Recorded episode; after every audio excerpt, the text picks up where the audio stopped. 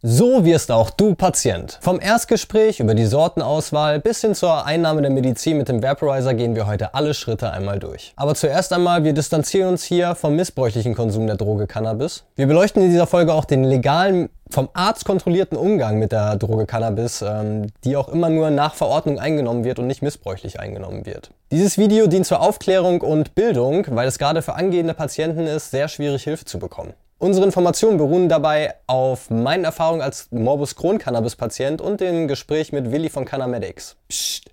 Den Link zur ganzen Folge von Cannamedics findet ihr in der Videobeschreibung. Und damit herzlich willkommen zur zweiten Folge unserer Patienten Basics. Nachdem wir uns in der letzten Folge die Grundlagen der Cannabis-Therapie angeschaut haben, also bei welchen Krankheiten Cannabis verschrieben wird, welche Nebenwirkungen mit der Therapie einhergehen und welche Wirkstoffe überhaupt in der Blüte enthalten sind, gehen wir in dieser Folge nun die nächsten Schritte durch. Egal, ob ihr nun eine Krankheit habt, die wir in der letzten Folge eingeblendet haben, oder ob ihr einfach nur gemerkt habt, oh, Cannabis hilft mir. Cannamedics bietet auf ihrer Homepage eine unverbindliche und kostenlose Anfragemöglichkeit, nach derer ihr einen Fragebogen zu euren Beschwerden erhaltet. Nachdem ihr diesen dann ausgefüllt und wieder abgeschickt habt, wird der von Cannamedics analysiert. Und ihr müsst nicht zu einem Gespräch hin, wenn es eh absehbar ist, dass das mit der Therapie leider nichts wird. Einmal ausprobieren, ob das für euch also überhaupt in Betracht kommt, kann also nicht schaden.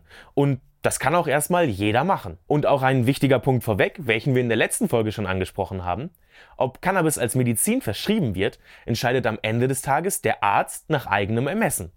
Auch ohne vorliegende Diagnose kann Cannabis also verschrieben werden. Diagnosen, das wäre natürlich sehr, sehr schön. Jetzt gibt es auch teilweise gewisse Konstellationen, dass es, ähm, dass es ähm, auch ohne geht. Beispielsweise hatte ich neulich, neulich einen Patienten, ähm, der als Kind eine, eine ADHS diagnostiziert bekommen hat, war nicht unwesentlich älter als 18 und seine Mutter war dabei. Ähm, und die Mutter kannte eben auch die, die, die Konstellation, dass Cannabis ihm total geholfen hat.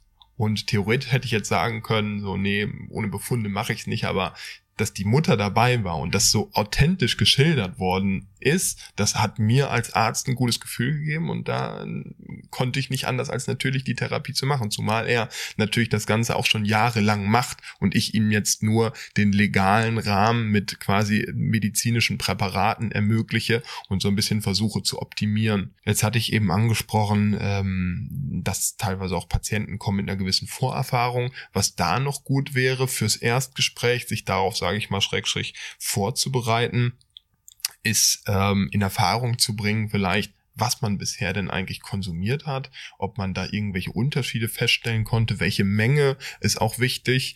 Ähm, das gibt dem Arzt im Erstgespräch schon mal Hinweise, in welche Richtung es gehen kann. Sollte sich nach der Analyse des Fragebogens herausstellen, dass eine Therapie tatsächlich in Frage kommt, so ist der nächste Schritt ein persönliches Erstgespräch. Wie das abläuft und welchen Fokus Canamedics dabei setzt, kann euch Willi am besten selbst erzählen. Im Erstgespräch, das ist ein total lockeres Gespräch. Man versucht den Patienten kennenzulernen, weil eine Therapie, es ist ja nur Arzt und Patient da, ähm, muss total auf Vertrauen basieren.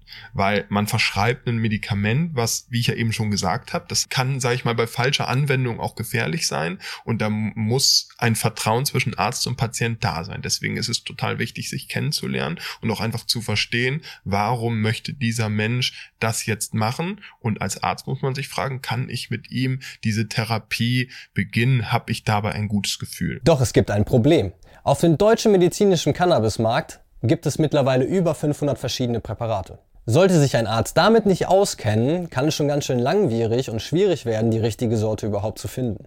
Denn nicht jede Cannabissorte wirkt gleich. Die verschiedenen Inhaltsstoffe, die wir auch schon in der letzten Folge besprochen haben, können sehr stark variieren. Da haben natürlich spezialisierte Cannabisärzte einen klaren Vorteil. Sie kennen die Präparate, wissen schon, welche Sorten zu welcher Erkrankung ganz gut passen und können so den Suchradius verkleinern und man hat schneller größere Erfolgschancen mit der Cannabistherapie. Da sind wir wieder beim Thema Professionalisierung des Themas, weil ich kann da jetzt eine Antwort drauf geben, das ist aber nicht die allgemeingültige Antwort für die medizinische Handhabung. Es gibt Ärzte, die kennen vielleicht nur ein Präparat und da ist Gießkannenprinzip. ich kenne alle Präparate, jetzt ohne äh, jetzt angeben zu wollen, also es ist einfach mein täglich Brot. Ähm, aber habe dann natürlich auch einzelne Präparate, mit denen ich häufiger arbeite, weil ich eben die Terpenkonstellation kenne und versuche mir das dann in Kategorien einzuteilen. Spielt natürlich nicht nur eine Rolle, der Preis spielt auch eine Rolle. Für viele würden die gewisse Präparate gar nicht in Frage kommen, weil sie einfach ein bisschen teurer sind. Das heißt, man muss in der Therapie dann auch einfach pragmatisch sein. Ja, der Preis ist für viele wirklich sehr wichtig, da die wenigsten Patienten eine Kostenübernahme der Krankenkassen erhalten. Also muss alles selbst bezahlt werden. Und da sind wir bei unserem nächsten Thema. Wo kauft man das Cannabis dann?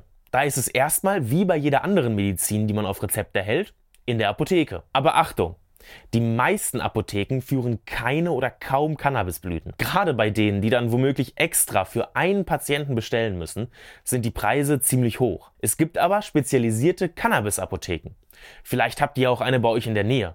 Aber selbst wenn nicht, kein Problem denn man kann die Präparate auch online bestellen. Dafür muss man dann das eigene Rezept per Post zur ausgewählten Apotheke senden und erhält, sofern verfügbar, seine Blüten zugesendet. Die Verfügbarkeit und Preise kann man in den allermeisten Fällen online vorher einsehen, oftmals nach einmaliger Registrierung. Dabei ist es aber so, dass nur ihr persönlich das Paket auch entgegennehmen könnt. Nicht mal der eigene Partner darf es annehmen. Die Preise der einzelnen Sorten können sich dabei stark unterscheiden. Zwischen 2 Euro bis 20 Euro pro Gramm ist an sich alles dabei.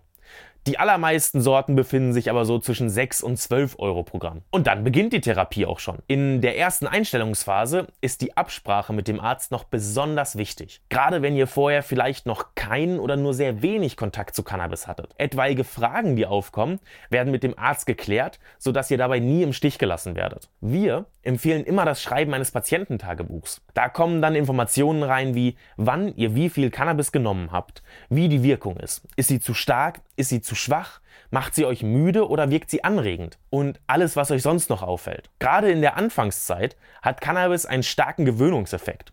Wenn zu Beginn bereits kleinste Mengen eine starke Wirkung entfalten können, so beeinträchtigt euch die Medizin aber im Verlaufe der Therapie so gut wie gar nicht mehr.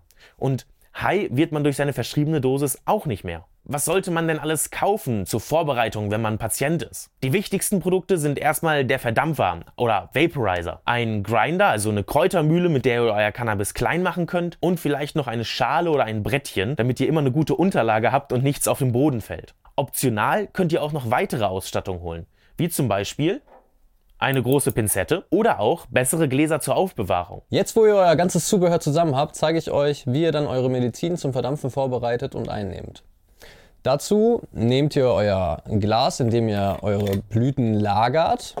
Entweder das von der Apotheke oder schon ein, ein bisschen fortgeschritteneres Glas. Äh, dann macht ihr eure Feinwaage an, wiegt eure Blüte ab. Ich nehme jetzt mal eine kleine raus, das sollte fast schon reichen. Ja, ist sogar schon noch ein bisschen zu viel für eine Dosis. Ähm, können wir dann einfach ein bisschen was abbrechen. Wiegt eure Blüte ab, je nachdem, was euer Arzt gesagt hat, welche Dosierung ihr äh, einnehmen sollt, wie viel ihr konsumieren sollt. 1,4, perfekt. Ja, jetzt sind es 1,6, aber das wird schon passen. Ähm, nehmen wir gleich noch eine Kleinigkeit ab. Dann kommt das Ganze in den Grinder. Hier haben wir einen NV-Grinder, unsere heitere Gedanken-Grinder. Könnt ihr gerne auch unseren Rabattcode nutzen. Ihr kriegt 11% bei NV-Grinder. Ähm, ich bin damit sehr zufrieden, nutze die täglich. Und ähm, dann kommt das hier einfach rein in die Mühle. Da müsst ihr einmal ein bisschen drehen, wird das fein gemahlen. Manchmal mache ich mir dann auch direkt eine Tagesration fertig und äh, dann nehme ich dann natürlich eine größere Blüte. So, das ist jetzt alles runtergefallen. Dann habt ihr hier einen schönen Auffangbehälter. Da ist nochmal ein Sieb unten drin. Da werden nochmal die kleinen Trichomköpfe, die abfallen, aufgefangen. Das sieht dann ungefähr so aus. Ähm, Habe ich jetzt schon äh, länger nicht mehr sauber gemacht, aber äh, da wird das dann ein bisschen gesammelt. Ja, dann füllt ihr euch im Endeffekt einfach eure Kapsel. Bei den ähm, Kapseln für den Mighty Sackstorz und Bickel, die sind nur für den einmaligen Gebrauch. Ich habe aber die Erfahrung gemacht, man kann die in Alkohol einlegen und ein bisschen sauber machen. Dann kann man die auch noch ein weiteres Mal benutzen, zwei, dreimal benutzen. Müsst ihr gucken, irgendwann verbiegen sie. Äh, manchmal bin ich zu unvorsichtig und zerdrücke sie, dann sind sie natürlich kaputt. Aber ähm, einmaliger Gebrauch muss nicht unbedingt sein. So, dann befüllen wir die Kapsel vom Mighty.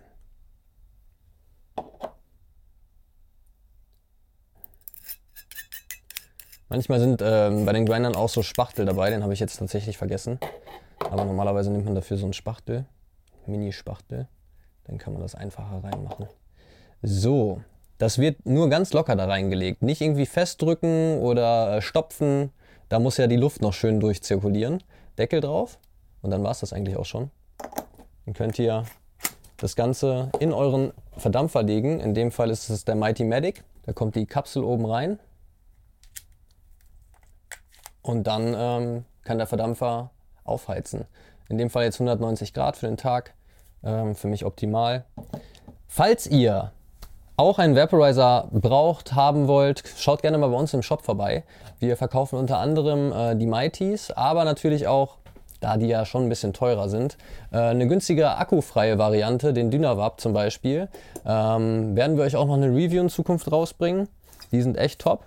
Kann ich nur empfehlen. Gibt es bei uns im Shop. Schaut euch da einfach mal um. Da ist eigentlich für jeden Geschmack was dabei und auch für jeden ähm, Geldbeutel tatsächlich. Der Mighty kündigt sich ja zum Glück immer an, wenn er aufgeheizt ist mit einer Vibration. Bei dem Dynavap wäre das dann das Klicken durchs Erhitzen. Und dann heißt es einfach nur inhalieren. Und wieder ausatmen. Da sieht man auch zum Beispiel einen Vorteil vom Verdampfen das ist nicht so ein dichter Rauch. Und dementsprechend äh, riecht die Wohnung am nächsten Tag oder so auch nicht nach kaltem Rauch, sondern äh, das Verdampfte verfliegt sehr schnell. Das ist halt ähm, kein Problem, dann damit im Innenraum zu dampfen. Und ähm, ja, das ist auch einer der Vorteile. Man zieht nicht so eine Geruchsspur hinter sich her. Zum Beispiel draußen, wenn man jemanden mit einem Joint ähm, sieht, der riecht ja schon sehr extrem. Aber das ist mit dem Mighty einfach nicht so das Problem, beziehungsweise mit Verdampfen im Allgemeinen. Man ist eher so für sich, man kann seine Medizin zu sich nehmen und dann ist gut. Keiner bekommt das mit. Das muss ja auch niemand. Und wenn ihr dann fertig seid mit eurem Verdampfen, schmeißt das ABV nicht weg. Warum ABV? Already been vaped. Wir haben ein Video dazu gedreht, schaut euch das gerne mal an. Habt ihr noch weitere Fragen? Schreibt diese gerne in die Kommentare und ansonsten viel Erfolg bei eurem Weg, Patient zu werden. Bleibt schön heiter und auf Wiedersehen.